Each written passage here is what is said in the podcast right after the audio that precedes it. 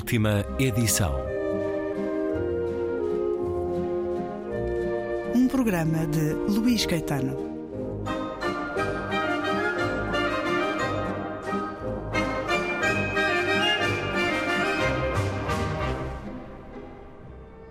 Regresso à conversa com Mário Cláudio a propósito do último romance, embora eu seja um velho errante, tem a chancela Don Quixote, um romance Mário Cláudio onde nos volta a dar esta mulher fascinante, esta personagem, a partir do que nos garante ter sido uma vida real, a de Ellen Rasmussen. Eminência maior na vida de Tiago Veiga, Ellen Rasmussen mereceria, e só por si, uma biografia cuidadosa e motivadora, ou até mesmo de intenção apologética. O seu contributo para a fecundidade da obra do poeta e a sua espessura caracteriológica expressar-se-iam pela oferta ao marido de um filho dotado de tanta inteligência como de excentricidade.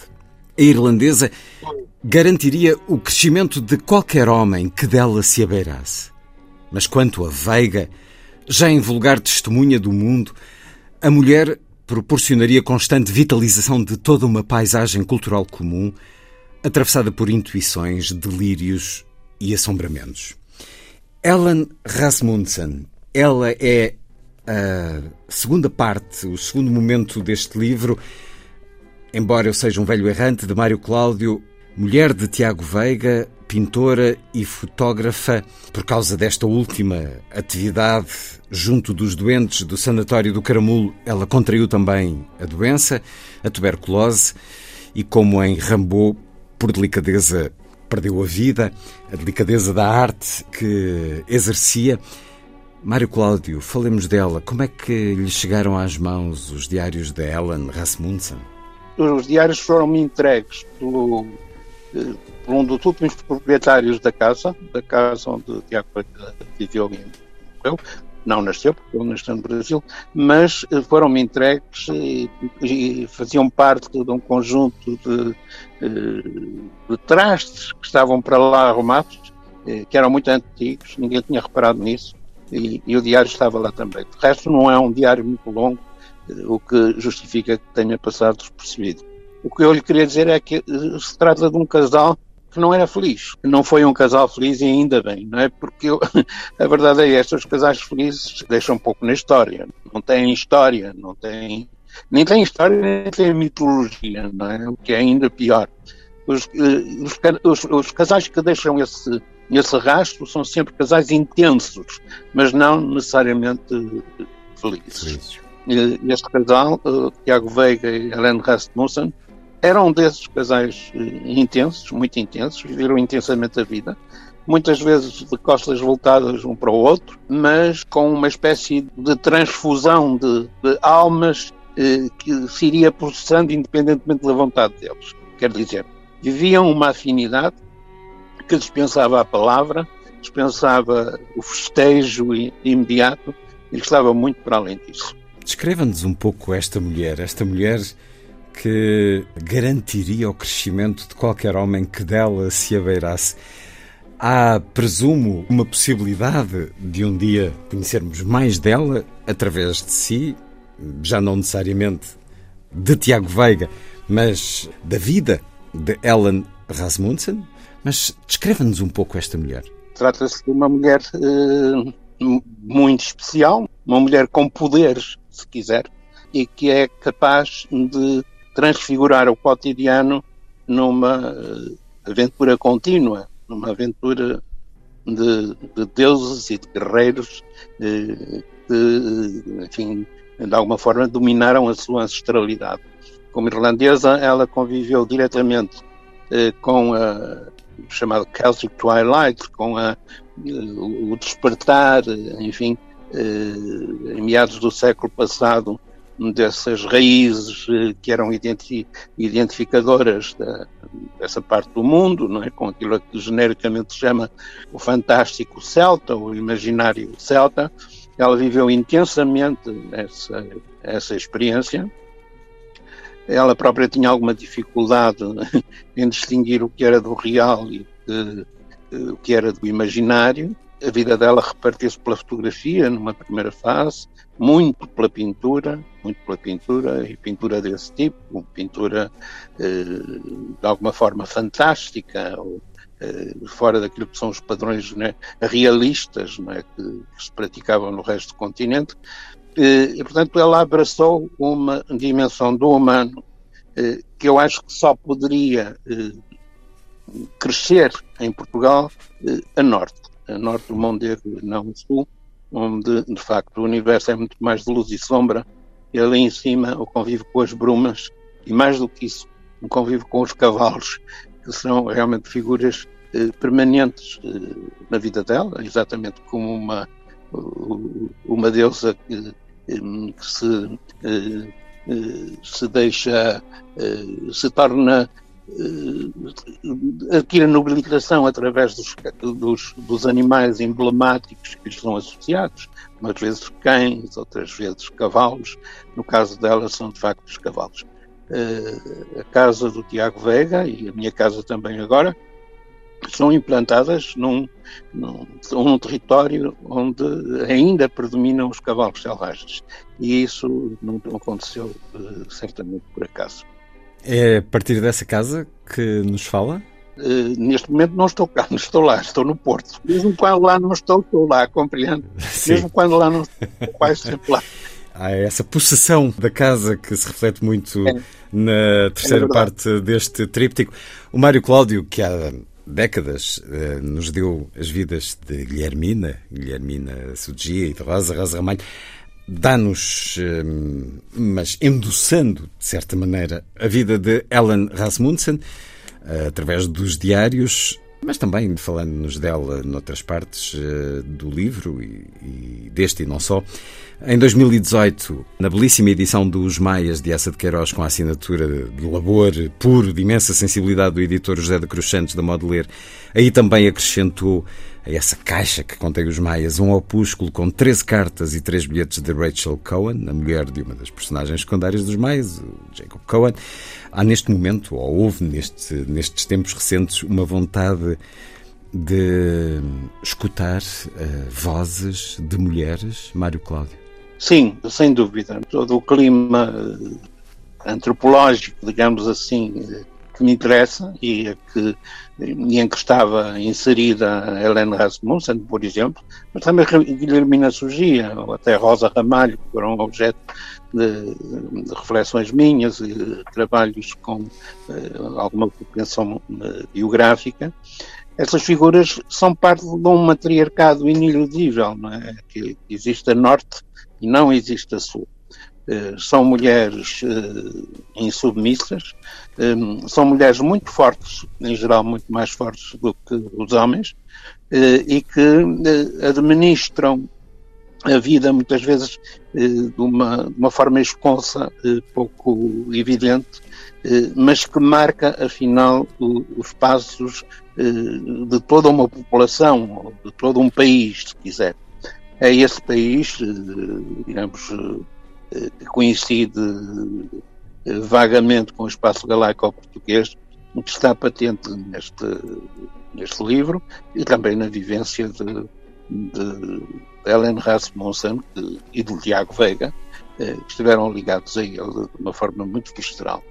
Sobre a força dessas mulheres a norte, nos fala muito também em astronomia, esse livro eh, de forte pendor autobiográfico, mais um pouco de Embora Eu Seja um Velho Errante, o mais recente livro de Mário Cláudio, com a chancela Don Quixote. Vamos para a terceira parte do livro e para essa nova vida, esse restauro da Casa da Ramada. Vieram assistentes para os livros e estes também. Títulos de história, de antropologia, de espiritualidade e, sobretudo, de biografia. Mais a biblioteca que me alimentara a infância e que o imaturo que sempre serei mantivera desveladamente. Imprescindíveis aprestos da minha lide da pena iriam sofrer das mazelas decorrentes do frio, do calor e, em especial, da umidade. Solitários, nos períodos em que se fechava a morada, colecionariam segredos jamais traídos. de sombras esgueirantes e a esfarrapar-se nas trevas invernais de corrupios da rataria, desembestada no regabof da ausência dos humanos e de rucos-rucos pacientes e imparáveis dos bichos da madeira. Outras sortes afetariam instalação e utensilagem elétricas, claudicando em sucessivas avarias, justificáveis apenas pela reação dos finados aturdidos com os intrusos e ainda não em paz com a coabitação a que os forçavam. Os discos em vinil, saudosos da época do seu esplendor, adaptavam-se com dificuldade à austeridade atmosférica e ao decurso das décadas em que mão nenhuma os retirara da bolsa de cartolina colorida e logo depois do invólucro do plástico transparente. Nas suas riscadelas de agulha desastrada e nas suas retenções de energia estática, arquivavam veneradamente a voz da Callas, da Del Mónaco e da Sutherland e dos compassos de Bartók, de Berio e de Hans Werner Henze. Mais um certo de Embora eu seja um velho errante e mais um certo das memórias de Mário Cláudio aqui a entrarmos pela sua biblioteca, esta biblioteca em que nos diz, em que nos confessa que os livros, as leituras iniciais foram preservadas ao longo da vida com amor por esses livros, por essa memória. Dê-nos alguns exemplos desses livros que o marcaram nas primeiras leituras e que mantém vivos na sua biblioteca, Mário Cláudio. Desde logo, os grandes clássicos eh, para a infância, que são normalmente escritores muito adultos, mais adultos, se calhar, que os outros. Eh, estou a lembrar-me do, Anderson, do Perrault, dos irmãos Grimm, e depois, eh, muito mais próximo de nós, autores, alguns até portugueses hum, que deixaram um rastro na, na, literatura para a infância e outros que são de todas as épocas, como por exemplo Lewis Carroll, ou essas figuras hum, espantosas da, da literatura para a infância do, dos britânicos, o Milne, etc. As figuras com que eu convivi na, infância continuam a preencher o, meu cotidiano. Uh, a Menina dos Fósforos, o Winnie the Pooh, eh, todas essas figuras espantosas que, com quem partilhamos os dias eh, numa fase inicial da nossa vida, eh, regressam muitas vezes a partir de uma certa idade. Eu lembro-me que a Cristina Bessa Luís vivia também com muita intensidade essa, essa retoma das, dos prazeres da infância, das, das leituras da infância, no caso dela até mesmo dos filmes para a infância, e, e fazia em termos muito criativos e de forma adultíssima, o que nem sempre acontece. Sabe que, eh, por vezes, as pessoas, ou algumas pessoas, têm tendência a minorizar esse tipo de literatura, inclusivamente a minorizar a banda, a banda desenhada, é? entendendo que é uma coisa para crianças, eh, para as crianças lerem e, e fica por aí. Eh, normalmente essas pessoas têm uma má, eh, um mau convívio com a literatura em geral. Não conseguem ver o literário eh, para além do género ou para além daquele setor da, da literatura. E o literário, afinal, está em toda a parte. Mas eu gostava de lhe dizer, a propósito dos livros que estão nessa casa e que vão acusando os efeitos dos, do tempo, do, do curso do tempo, os chamados agentes naturais, não, é? do frio, da umidade, do calor, tudo isso, esses, esses livros fazem parte também de uma outra consciência, que é a consciência da própria casa. Eu acho que as casas têm uma consciência, não é? Se quiser, pode, podemos dizer que têm, têm uma alma, um espírito. E a biblioteca é a alma? A biblioteca na casa faz parte dessa consciência. E a verdade é esta: é quando se vai para uma casa que tem história, como acontece com a casa onde eu vivo agora, e, e não se nasceu lá, aparece de uma forma um pouco adventícia, nem sempre a reação das casas é a melhor. Muitas vezes essas casas rejeitam-nos. E é preciso celebrar com elas uma espécie de tréguas. Chegar a um entendimento. O que é uma, uma tarefa muito lenta e muito demorada quem pretende impor a uma casa com história a sua própria história ou o seu percurso acaba sempre a perder, não ganha nada, não ganha nada de novo, nem se, nem se fortifica para, para qualquer desejo. com esta casa aconteceu isto, não é? O facto foi confrontado logo no início com uma sequência de desastres que tinham a ver com a construção da casa, com o funcionamento da, da, da corrente elétrica e dos eletrodomésticos que não faziam parte daquilo que era a tradição de uma casa do século XVII, não é? E, portanto, tudo isso teve que ser eh, negociado com a própria casa. Levou muito tempo eh, até que, de facto, se eu me deparasse com um apaziguamento, que é aquele em que eu vivo hoje, com a casa onde estou. Eh, já agora, também a propósito, creio que não terá sido por acaso que depois dele ter ido viver para essa casa, uh, caiu um raio da própria casa e queimou grande parte da casa, destruiu todo o quadro elétrico. Foi uma sorte não estar lá ninguém nessa altura, porque poderia ter sido muito mais sério, muito mais grave. Então, nunca tinha acontecido isso, cair um raio numa casa daquela pequena povoação. Uh, e depois disso, como sempre acontece nestas circunstâncias, Agora há um para-raios, não na casa, mas em frente à casa.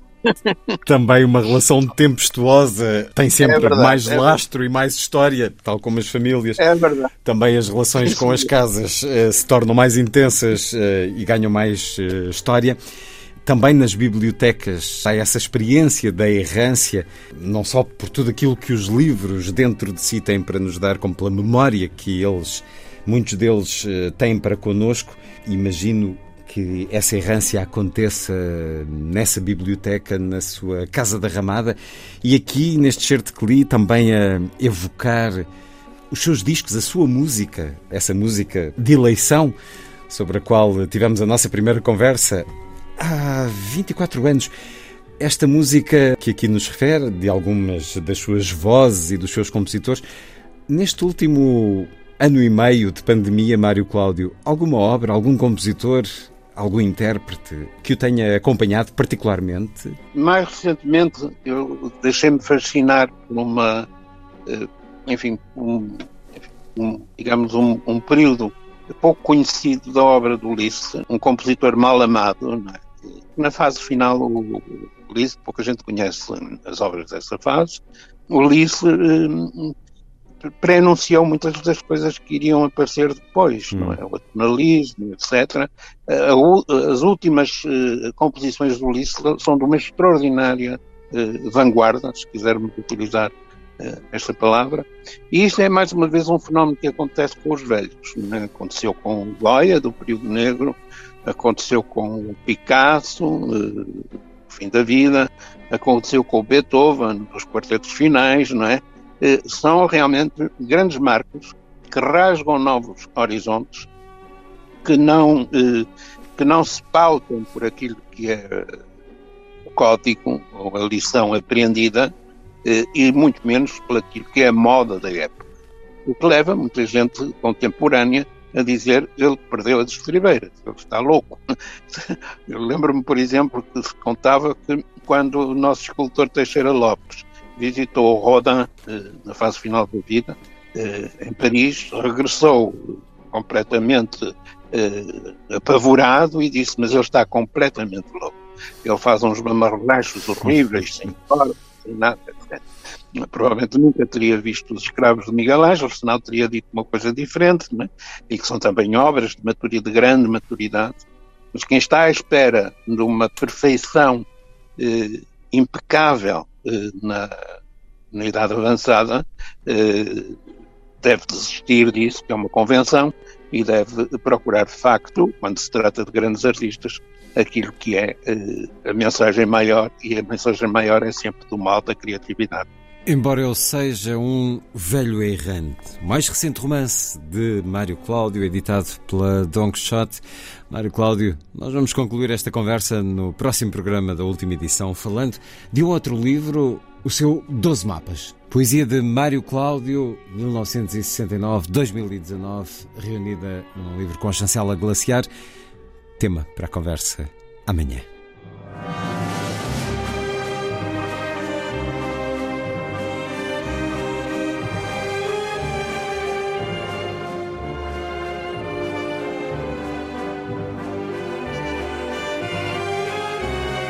Última edição.